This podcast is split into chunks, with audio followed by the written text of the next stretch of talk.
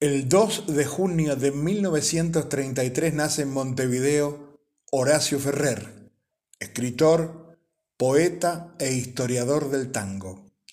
Uruguayo nacionalizado argentino, compuso más de 200 canciones y escribió varios libros de poesía e historia del tango. Hijo de un profesor de historia y una madre sobrina bisnieta de Juan Manuel de Rosas su madre y su abuelo eran aficionados a la poesía y habían conocido a Rubén Darío, Amado Nervo y Federico García Lorca, transmitiéndole a Horacio el gusto por la poesía.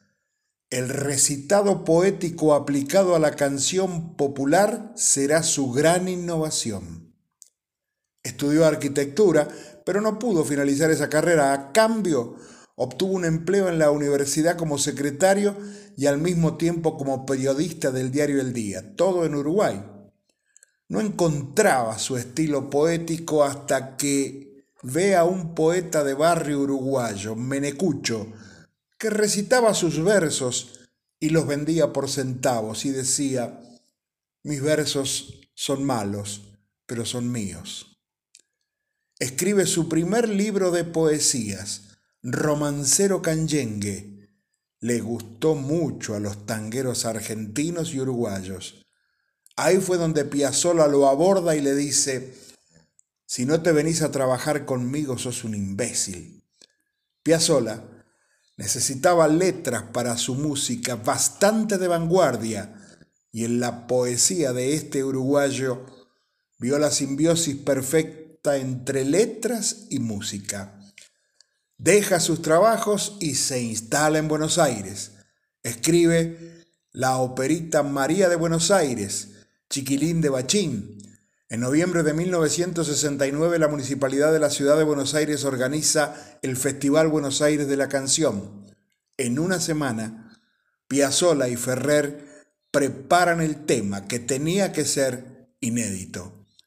El festival era en el Luna Park el dúo clandestinamente lo presenta en Michelangelo, boliche tanguero de San Telmo. Los parroquianos ni lo escuchan. Piazzolla entonces le propone que se retiren del concurso. Ferrer dice, no, lo que veo que le falta es un punch, un cierre, un remate al tema. Propone una parte balseada y recitada. Lo acepta Piazzolla y van al concurso.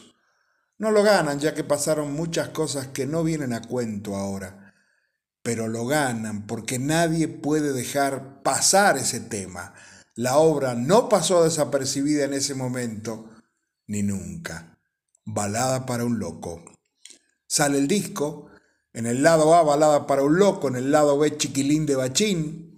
En una semana vende 200.000 copias Goyeneche se presenta en la casa de Horacio y pide tener la prioridad de estrenarlo. Troilo dice que el dúo acaba de escribir de nuevo la comparsita. Y tantos éxitos más.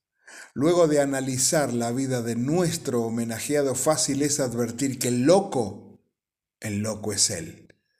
Horacio Arturo Ferrer Escurra el loco inmortal.